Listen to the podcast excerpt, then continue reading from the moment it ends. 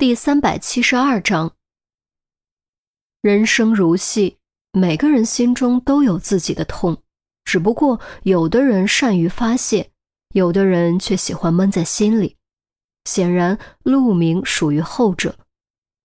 将心中的酸楚强自压下，于西将啤酒易拉罐轻轻捡起来，放进垃圾桶里，然后才推了推陆明，喊道：“陆队，陆队。”醒醒，醒醒！如此推了好几下，陆明才终于悠悠转醒，下意识想坐起身，却皱着眉头，扶着腰，猛地抽了一口冷气。毕竟年纪也不小了，这样趴着睡一晚上，腰不难受才是怪事。不过剧烈的疼痛也让陆明瞬间清醒过来，他揉揉眼睛，晃了晃后脑勺依旧疼痛的脑袋。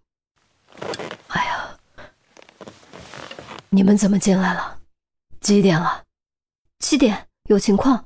韩淼打你手机关机，座机也打不通。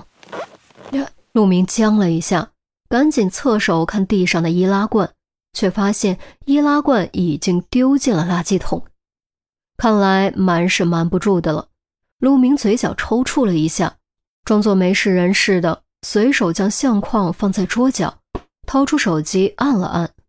啊，没电了。忘充电了，大清早急着找我什么事儿？郑怀清的女秘书出车祸了，听韩淼说好像已经不行了。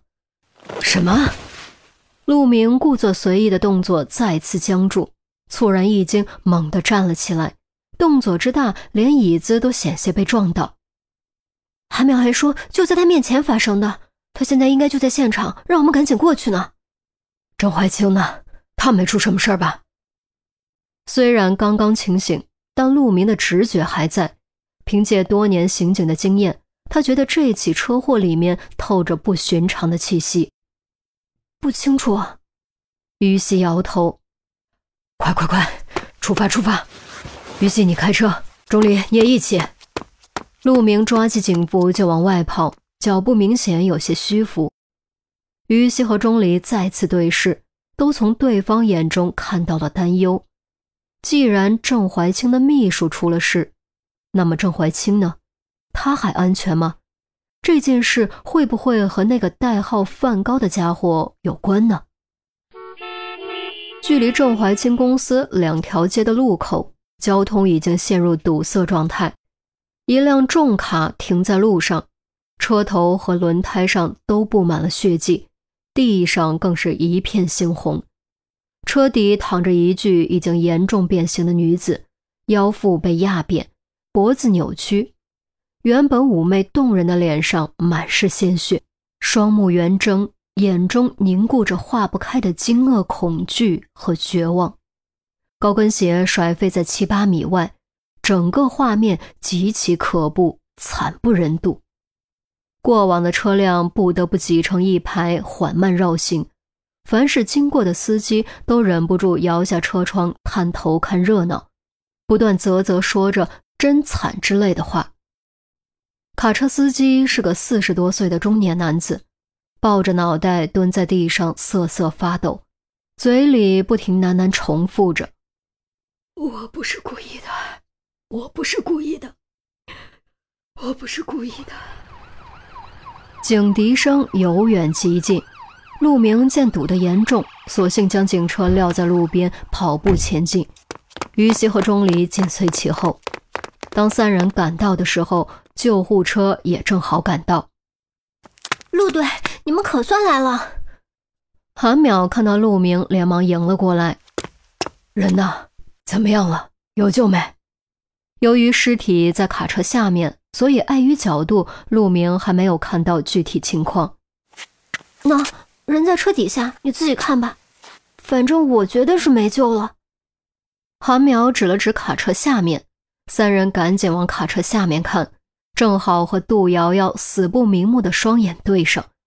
于西登时眼口发出一声惊呼，脸色瞬间发白。钟离脸色也不禁为之一变，没想到实际情况会惨烈到这种地步。事实证明，韩淼说的没错。救护人员检查之后表示，人已经当场死亡，没有抢救的可能，剩下的事情属于法医。到底怎么回事？陆明脸色骤冷。事情是这样的，韩淼开始讲述刚才发生的事情。时间稍微往回拉，韩淼兢兢业业出勤，继续伪装成环卫工人，在郑怀清公司大厦附近捡垃圾。正通过耳麦抱怨，突然看到公司门口出现了一辆快递小车。不一会儿，又出现了一个熟悉的身影，不是别人，正是郑怀清的秘书。对于这个性感尤物，韩淼的印象还是很深的，所以一眼就认了出来，并且下意识开始暗中观察。他发现杜瑶瑶似乎很慌张，不断东张西望，手中拿着一个长长的卷筒，捏得很紧很紧。看到快递车之后，立刻跑过去将卷筒办理了邮寄，然后并没有返回大厦，而是脚步匆匆转身就走，看起来就像是在逃跑。凭借刑警的经验和直觉，韩淼觉得杜瑶瑶有问题，立刻悄悄跟了上去。谁料跟到第二个路口的时候，意外发生了，就在杜瑶瑶过马路的瞬间。一辆卡车以高速疾驰而来，无视红灯，完全没有停下来的意思。杜瑶瑶低头走路，完全没有注意到死神已经挥下镰刀。等他反应过来，骇然转头的时候，一切都已经晚了。只听“轰”的一声，杜瑶瑶飞了起来，如一朵美丽的玫瑰，在鲜血中绽放凋零。然而这一切还没完，卡车虽然终于刹车，却在惯性的作用下继续前进，直接从杜瑶瑶身上碾了过去。刹那间，类似水袋爆裂的声音中，鲜血铺满了韩淼的视野，残花落尽，香消玉殒。大概就是这样，我也没想到会发生这种事，想提醒他都来不及。韩淼有点自责地说。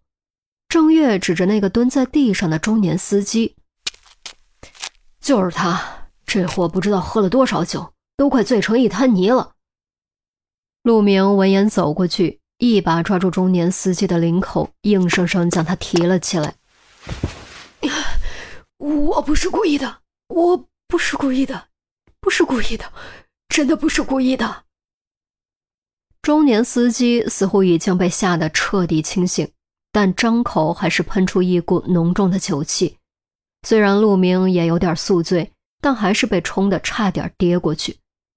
陈红走过来，沉声道：“我觉得这不是一场普通的交通意外，大早上喝这么多酒开车，本身就不合常理。”陆明阴沉着脸，正如陈红所言，他也觉得这起交通事故存在很大疑点。